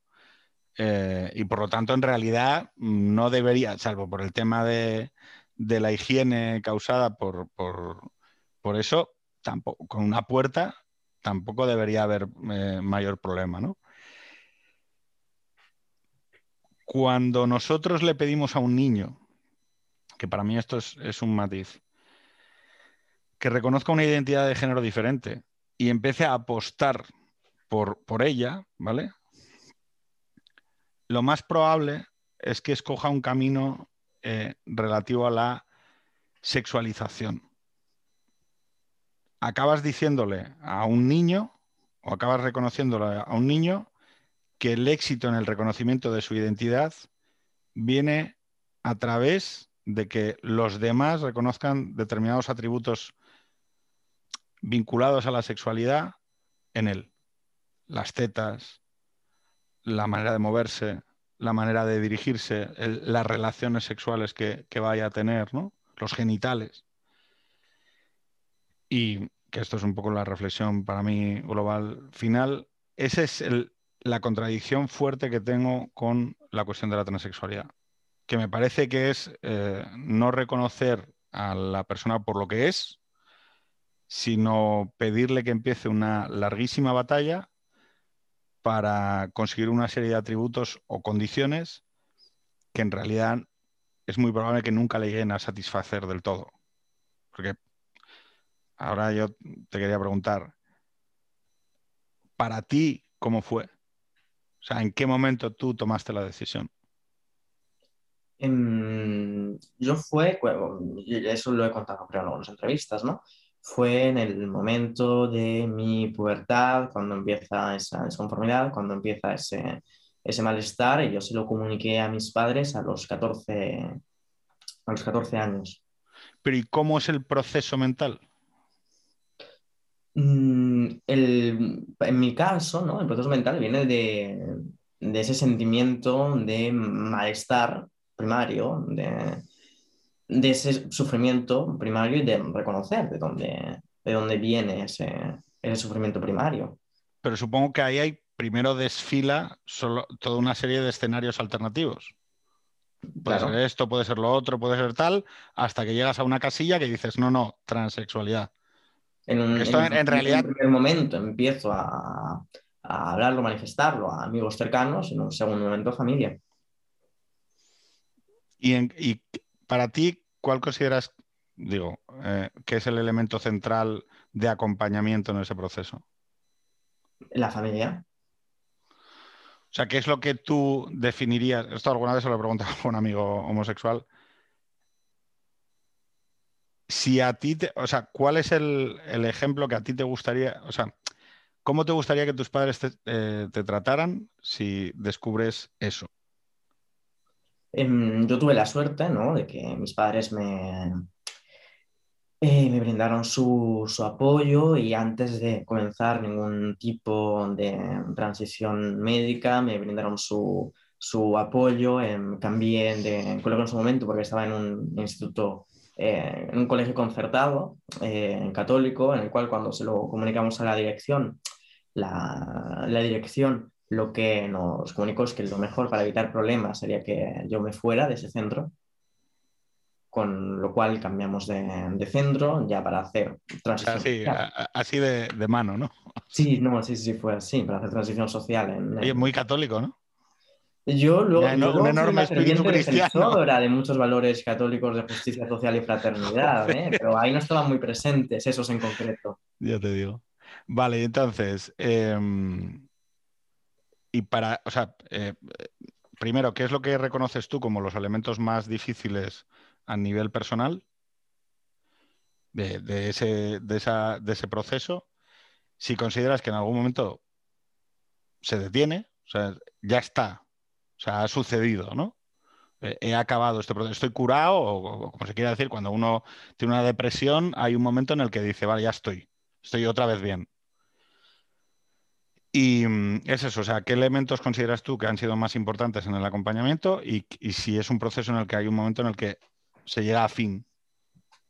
Em, yo me acuerdo, por ejemplo, que em, no, no, no, no, no, para mí, porque yo una vez tuve como ese acompañamiento y ese apoyo familiar y social, me fue bastante, bastante bien, pero recuerdo, ¿no? Uno de los miedos, me parece un miedo muy racional, ¿no? Que eh, expresó, por ejemplo, mi, mi madre principio del proceso, y era que a mi madre no le daba tanto, tanto miedo lo que yo fuera a hacer, sino que lo que le daban miedo era porque en ese momento era muy anterior a que se visibilizara la existencia de menores trans o de personas trans un poco más mayores, pero que vivían su vida con relativa, con relativa normalidad. En ese momento lo que le daba miedo era que las únicas imágenes ¿no? de mujeres trans o personas trans que había visto en su vida pues son esto, prostitutas, gente muy vinculada a la marginalidad, lo que le preocupaba era la cantidad de sufrimiento que había sido inculcado socialmente que tienen que las personas trans, o la, como la condena de por vida que socialmente eh, pasa por, por el hecho de, de ser trans y en un proceso de darse cuenta de que no es solamente eso, de que se puede tener una vida plena y satisfactoria siendo trans y habiendo realizado un, un tránsito. Yo creo que llega un punto en el cual lo, lo trans deja de ser un, foco central de la vida del, individuo. O sea, ahora mismo eh, lo es para mí, pero lo es para mí porque publico un libro sobre el tema y porque hablo sobre estos temas en, redes sociales, pero en el resto de ámbitos de, mi vida, con amigos o incluso profesionales o a nivel académico o, educativo, después de cambiar documentación, continuando con el tránsito médico, sí que llega un momento en el cual deja de ser algo fundamental de, tu vida, ¿no? Y el hecho, por ejemplo, de la hormonación se convierte más en algo rutinario a lo que no se le da una, real importancia o al que no se le presta mayor, mayor atención, con lo cual sí que hay un momento en el cual eso deja de ocupar espacio mental o desaparece un poco del, del espacio mental. Yo quería, aparte de, aparte de las dos preguntas que, que me has hecho, un poco complementario a, tu reflexión, aunque no la, no la suscribo, Y son dos críticas que están esbozadas dentro, dentro del libro, eh, particularmente la izquierda. Me parece que es una cosa de la cual adolece la, la izquierda incluso más que la derecha, porque la derecha está por otros derroteros o directamente no, no lo acepta. Pero esta cuestión que tú dices de la sexualización o de que el reconocimiento como individuo pleno está ligado a la sexualización, el reconocimiento de ciertos caracteres sexuales, yo creo que más bien eh, se ve vinculado a una cosa en la que cae la izquierda por lo que yo llamo dentro del ensayo la posición identitaria en el discurso.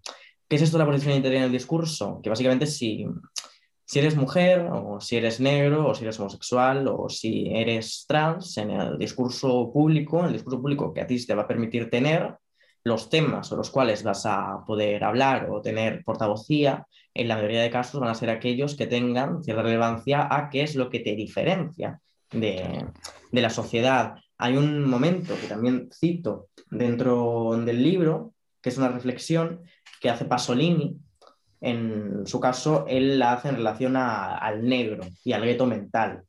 Dice Pasolini en las cartas luteranas, la tolerancia, y debes saber esto, es simple, siempre puramente nominal. No conozco ni un solo ejemplo ni un solo caso de tolerancia real, porque la tolerancia real implicaría una contradicción en los términos. El hecho de tolerar a alguien es igual a condenarlo. La tolerancia es una forma más refinada de la condena. Decimos, en efecto, de aquel a quien toleramos, Consideremos al negro, que tomamos antes como ejemplo, que puede hacer lo que le plazca, que tiene pleno derecho a seguir su naturaleza, que su pertenencia a una minoría no es un absoluto signo de inferioridad, etc. Pero su diferencia, o más bien su error de ser diferente, sigue siendo la misma a ojos de quien ha decidido tolerarla y de quien ha decidido condenarla. Ninguna mayoría podrá nunca borrar de su conciencia el sentimiento de la diferencia de las minorías será siempre consciente, eternamente, fatalmente consciente. Así, en consecuencia, el negro podrá ser negro, es decir, vivir libremente su diferencia, incluso fuera del gueto físico, material, que le habíamos asignado en las épocas de la represión, por supuesto.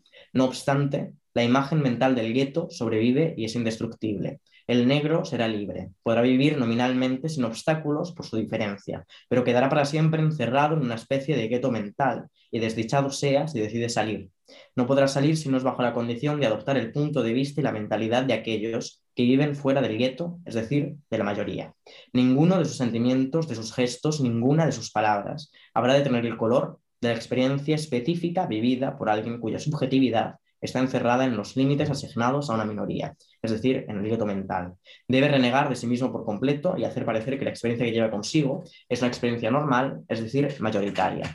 Y esto, esa posición y entrar en el discurso, también me lleva a otro, otro concepto ¿no? que menciono en el ensayo, que es la autorreferencialidad. Muchas veces cuando se da coba o espacio a personas trans en los medios de comunicación o para hablar de cualquier cosa, se hace bajo la condición de que hablen su diferencia, de que hablen sobre, sobre lo trans.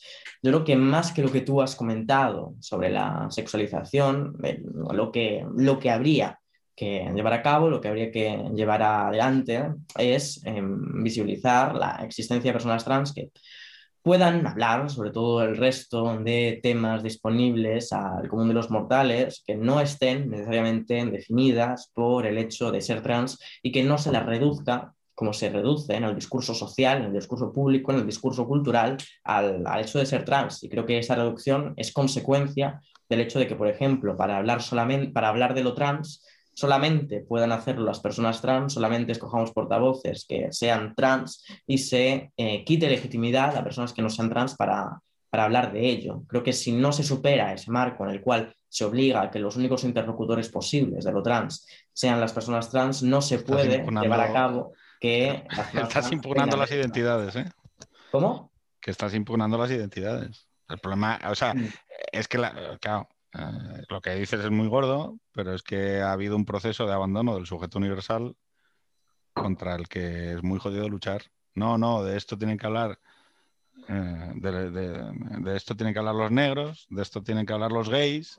Si eh, el portavoz de igualdad de un grupo mayoritario en el Parlamento tiene que ser de una orientación sexual, si va a hablar sobre temas de gitanos tiene que ser gitano, y claro, es que eso es la hostia porque es abandonar el sujeto universal. Pero yo es que eso yo lo critico en el ensayo. Pues me parece muy saludable porque me parece que es que si no, no hay Dios que haga coaliciones. Es que mm, si fragmentas las identidades, lo que, el problema que hay es que lo único que te queda al final, sin sujetos de unión, es eh, bueno, de gente deslavazada, ¿no? Em, que además no sé, no sé cuál liga. Em, yo hay una cuestión que, que, has trasladado aquí sobre el tema de, del gueto mental, ¿no? a mí ese es un tema que me preocupa mucho, sobre todo en gente joven. La gente joven que asume identidades para sustituir las que, las que abandona, ¿vale? Y entonces coge con una fiereza y con una... Ya sé que todo pensamiento político en último término es teológico, pero lo, o sea, lo coge con una eh, fiereza de pensamiento religioso que vuelve muy difícil, y hoy lo agradezco, agradezco que estés aquí, a presentar tu libro, después de lo trans, cómprenlo todos. Eh, vamos a despedirnos, ya os digo, a todos, ¿eh? todos, público incluido, eh, a que me recomendéis un libro, un disco de música, una serie de televisión donde creáis que, que esto que hemos hablado hoy puede tener sentido, ¿vale? Pero sí que quiero que, ya que me has dicho esto del, mundo del espectáculo, tratándolo trans como una especie de flamenqueo, ¿no? De, venga, que salgan, que salgan los andaluces a dar palmas, ¿no? Y el andaluz igual es premio Nobel de física. Oiga, que soy de Jaén, pero que, soy algo más, ¿no? Que, que andaluz. Digo, por... ¿Cómo ves Drag Race y todo este fenómeno de la espectacularización del, de lo drag y de todo este tipo de, del contenido, casi te diría, teatralizado de estas cuestiones. Yo lo veo la veneno, ¿eh? Perdón, o sea, sabes la peli de los Javis, la veneno, y demás. Sí, yo, yo, creo que, yo creo que hay que separar en, de, de, la veneno. También escribí una, una crítica en su momento para, para, la sección cultural de contexto y también está recogida y ampliada dentro, dentro del libro, en, que también es una crítica bastante dura con, con el, con el trabajo de los Javis. Pero, por ejemplo, Drag Race yo lo veo bien, pero porque creo que hay que separar la cuestión del drag o del eh, disfraz performático de lo Cuando hay un niño de 8, 10, 11 años que lo hace, ¿no te, no te contradice nada? Mm. Pero yo creo que eso responde a, a, otros, a otras dinámicas de la sociedad en la que vivimos, en la que afirmativamente seguramente hay una hipersexualización muy temprana, donde los niños reciben una cantidad de eh, mensajes o codificaciones eh, muy pronto, pero debido a otras cuestiones, igual que reciben una cantidad de mensajes relacionados con la violencia. Eh, muy pronto, pero creo que eso es otra, otra cuestión que no tiene que ver, por qué ver con la existencia de ese tipo de programas en los que estén adultos, que, que digamos, poniéndose en disfraces o bailando o haciendo lo que, lo que sea como espectáculos, ¿no? Creo que no hay nada inherentemente malo a lo, a lo drag y que hay que separarlo además muy, muy radicalmente de lo que es lo O sea, ¿tú no crees que hay un continuo? ¿Entre, lo drag y lo, y lo trans? No. Déjame, eh, entre el, el travesti, ¿vale? Bueno, perdón, voy a ir entre la persona homosexual eh, muy afeminada, ¿no? Diríamos, con formas muy femeninas y demás. Luego el, travesti o lo drag, no sé si, si, es la misma categoría, pero bueno, que, la gente me perdone por la poca categorización científica del tema.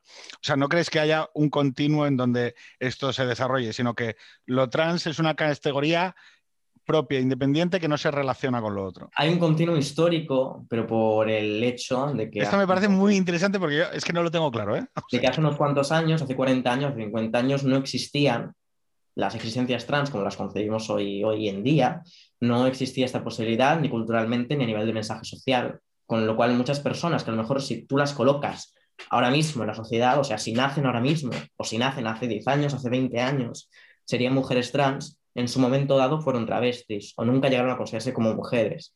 Creo que hay un continuo histórico de cuáles son las, las identidades o lo que un individuo puede ser en sociedad, que no es lo mismo ahora que hace un, hace un tiempo, ¿no? Hay también estudios académicos en este tema con la homosexualidad, que como tú bien decías, es una, invención relativamente reciente, y también lo es la heterosexualidad, ¿no? La heterosexualidad no tiene tampoco dos mil años, sino como, como construcción concreta, como clasificación concreta de los individuos. Es también reciente y hay estudios o tesis académicas eh, contrapuestas, ¿no? Porque las hay de un lado del otro, y por ejemplo la de David Halperin, que dice en el libro, dice que si colocaras una persona que por sus actos se categorizaría, por ejemplo, en la antigua Grecia como, como homosexual en la actualidad, o una persona homosexual ahora en la antigua Grecia, no sería necesariamente homosexual ahora, o no sería necesariamente homosexualidad en la antigüedad porque esas categorías precisamente son construidas socialmente, construidas históricamente y varían dependiendo de la época. Yo creo que en su momento hubo muchas personas que a lo mejor hoy podrían ser mujeres trans, pero que en su momento se clasificaron como, como, travestis, pero no creo necesariamente que, haya una relación de, igualdad, sí que hay una relación de, de continuo histórico, de cuáles son las posibilidades abiertas, pero no que sean asimilables o que sean lo mismo. Chicos del público, ¿alguno tiene alguna recomendación, dispositivo cultural, eh, producción cultural que quiera recomendar a la audiencia? Yo tengo una y no es un libro, no es, no es un disco, no es una película, porque creo que en este asunto concreto tiene que haber libros como el que ha escrito Elizabeth, pero, pero desde el punto de vista académico. Desde el punto de vista cultural, de lo que se trata es de, de normalizar la situación y de, que todos lo veamos con tanta indiferencia como la mayoría vemos eh, las orientaciones sexuales. Entonces, el, espacio cultural o, el hecho cultural que creo que es más necesario que un, libro o que cualquier otra cosa son sitios como el mercado de San Miguel. Sitios donde nos relacionamos, nos relacionamos con naturalidad y no nos planteamos unos a otros eh, cuál es nuestra autopercepción de género o nuestra identidad sexual, sino que simplemente somos nosotros mismos y ya está. Eh, no creo que nunca se pueda llegar a, aceptar a los demás leyendo un libro. Para aceptar a los demás te tienes que relacionar con ellos. Sí, de acuerdo. Y es una cosa además que me, me ha chocado mucho. Dime, dime. No, no, que sí, de acuerdo. Eh, me ha chocado mucho porque cuando eh, había estado hablando, sobre todo en, el parte del debate que habéis de la, de la medicalización y de, y de, y de por qué se producía, eh, lo que yo tengo la sensación es que todos los motivos que, ha dado Elizabeth son motivos de falta de aceptación social. entonces, yo comprendo que es urgente darle una solución a las personas que ahora tienen ese sufrimiento, pero lo que no comprendo es que los mejores esfuerzos de todo el activismo eh, transexual no estén dirigidos a dar una solución a largo plazo, que es la solución importante, sino que estén dirigidos a solventar una, una situación que debería ser eh, transitoria. Cuando toda la sociedad se pone a empujar, o la mayoría de la sociedad se pone a empujar para el mismo lado, en menos de una generación te quitas el problema. Y sin embargo, no, no conozco activistas, o sea, sí conozco, pero el ruido que está haciendo el activismo trans no va por la vía de la aceptación social, va por la vía de la, transición medicalizada. Y yo se me escapa, o sea, no, no entiendo por qué eso es así. Yo creo que mm, para que no fuera necesaria la vía de la transición medicalizada, para que las personas libremente, sin transición, eh, debería haber una desaparición absoluta del género de los roles de género. Y yo en contra, ¿no? por ejemplo, de lo que eh, postula Pueblo Preciado, por ejemplo, no creo que esa desaparición se vaya a, dar, también por permanencia histórica de esos conceptos, de esos roles, de las formas de entendernos en, en sociedad no creo que de aquí a 10, 20 años, ni siquiera en 50 y quizá ni siquiera en 100, vayan a desaparecer por completo los roles de género, la internalización de, esos géneros y la existencia de personas trans que requieran que socialmente se las perciba, se las vea de una manera determinada. Em, creo también que relativamente las tácticas o términos en los que se da ese, ese, tema son cortoplacistas, pero también es por una cuestión que describo otra vez en el libro, ¿no? En el libro llego a decir en un momento dado que el colectivo trans como colectivo activista no existe. No existe porque está compuesto por personas de intereses tan variados que no puede tener una voz homogénea. Es decir, eh, media un abismo entre los menores trans, las familias de padres y madres de personas trans y las mujeres trans de 50 años que se ven abocadas a la prostitución, que hoy están en la precariedad absoluta, que hoy viven en la calle, media un abismo entre lo que necesitan, media un abismo entre cuáles son sus intereses, media un abismo entre lo que debe hacer con, esas personas.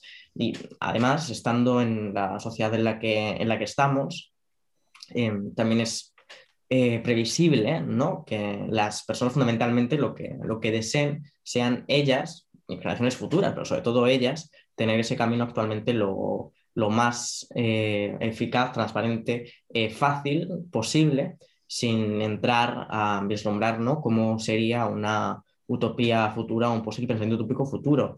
Pensadores como Paul Preciado dicen que el género va a desaparecer de aquí a 10-20 años.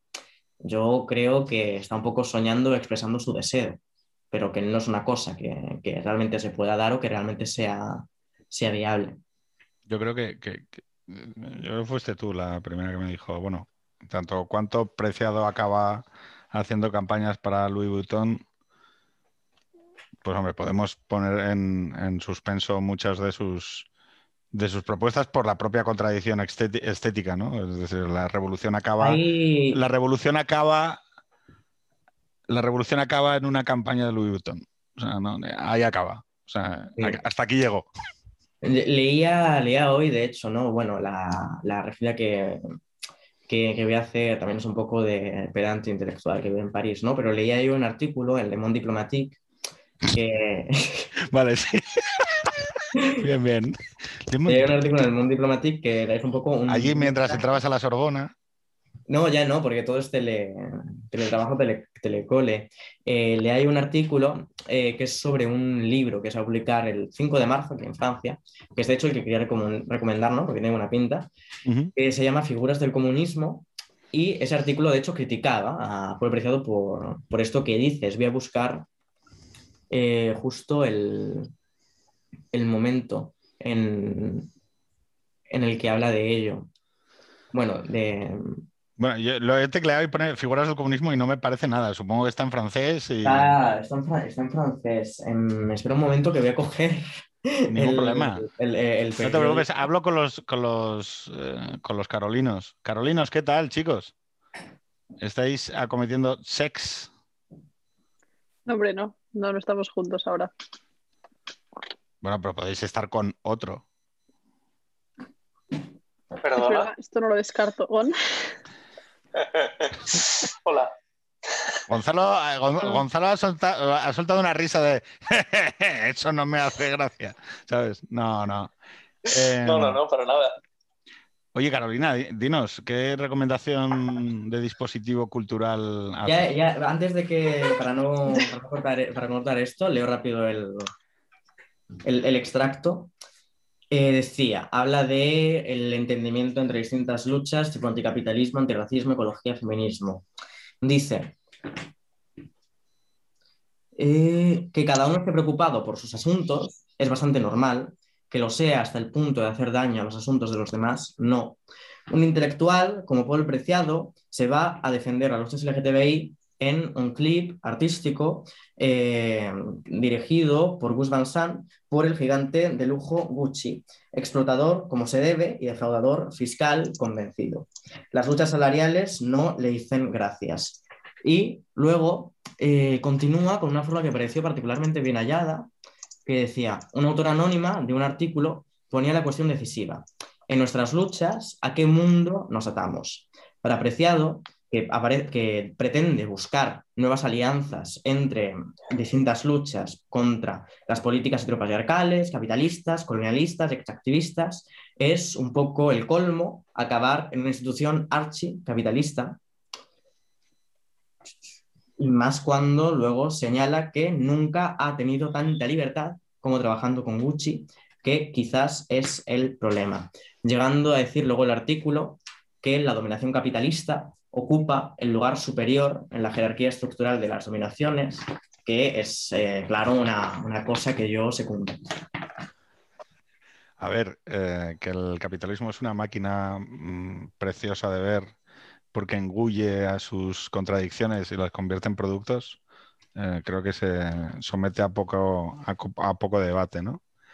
Em, y el libro que quería recomendar pues es, es el francés que saldrá dentro de poco, Figuras del Comunismo.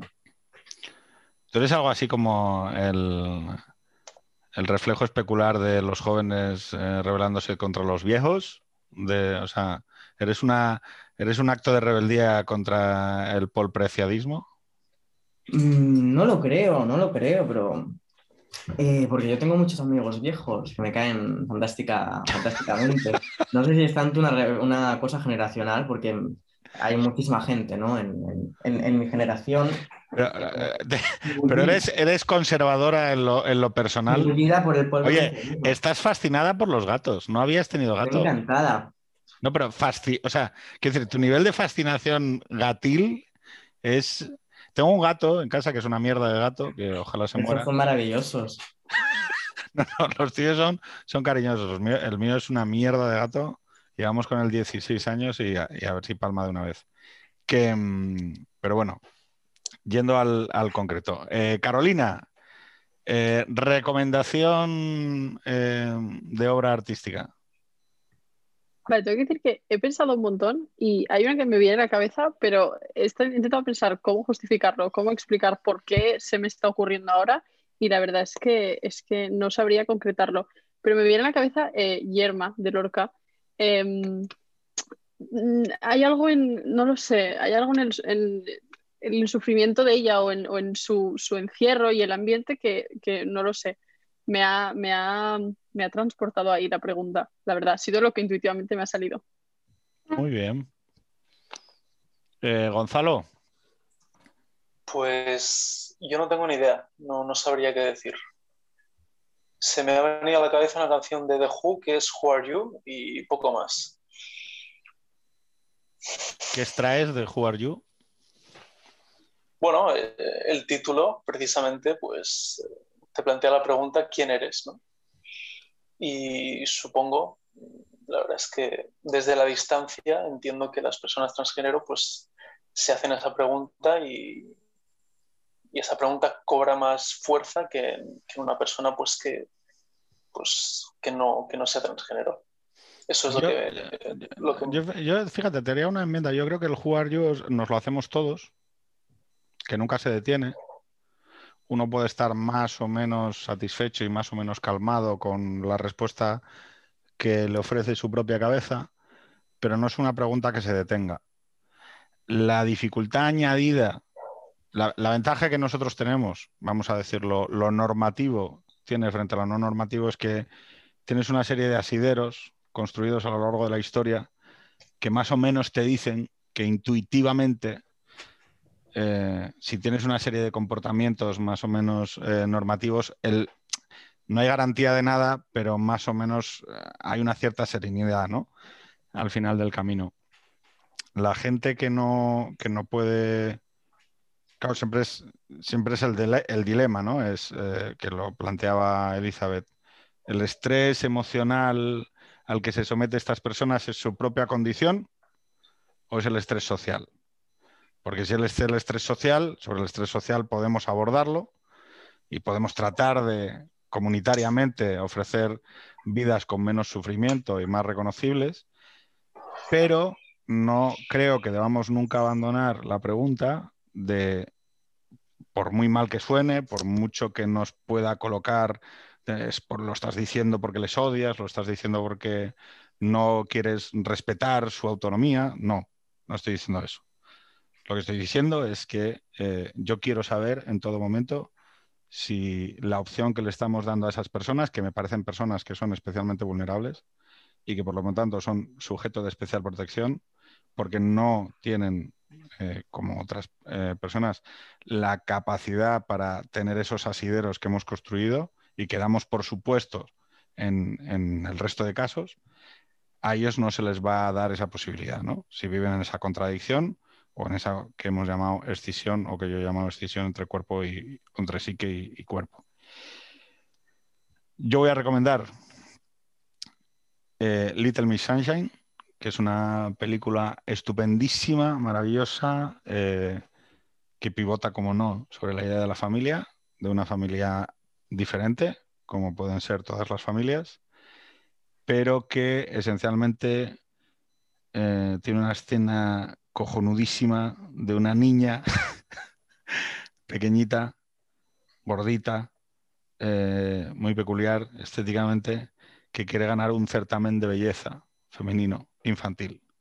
Que son, que, o sea, no sé si habéis visto algún programa de televisión sobre certámenes de, o sea, concursos de belleza infantil, pero me parece algo absoluta y totalmente monstruoso. O sea, que ser, em, y bueno, el papel que cumple la familia dentro de lo que son las redes de apoyo emocional y a la hora de construir tu propia identidad, como la familia, yo creo que está muy bien representado. Al final es el sitio al que debemos acudir y donde todos sí que tenemos una responsabilidad. O sea, seguramente donde podemos, podemos ser el mejor hermano o el mejor padre o el mejor, no sé, es la condición en la que podemos ser el mejor de algo, ¿no? Em, así que Little Miss Sunshine. Y nada más, eh, muchísimas gracias. Muchas gracias a Elizabeth. Suerte con el libro. Ya, eh, o sea, he entrado en YouTube a buscar Elizabeth Dual eh, después de lo trans y tienes como 10 directos. o sea, porque la gente lo ha anunciado y entonces la gente va a poder ver mil entrevistas de Elizabeth Duval en, presentando el libro de Después de lo trans. Y nada, agradecerte que vengas a estos espacios que no son los, los que seguramente sean eh, más, no sé, habrá gente que te diga que para qué vienes aquí, ¿no? Pero los otros espacios tienen la cosa de ser más aburridos. Yo creo eso. Y que el pluralismo siempre, por lo menos, el pluralismo genera alguna incomodidad. Pero hombre, es esencialmente más divertido. Señores, Señoras, un placer. Buenas noches. Buen fin de semana. Hasta luego. Buenas noches. Adiós.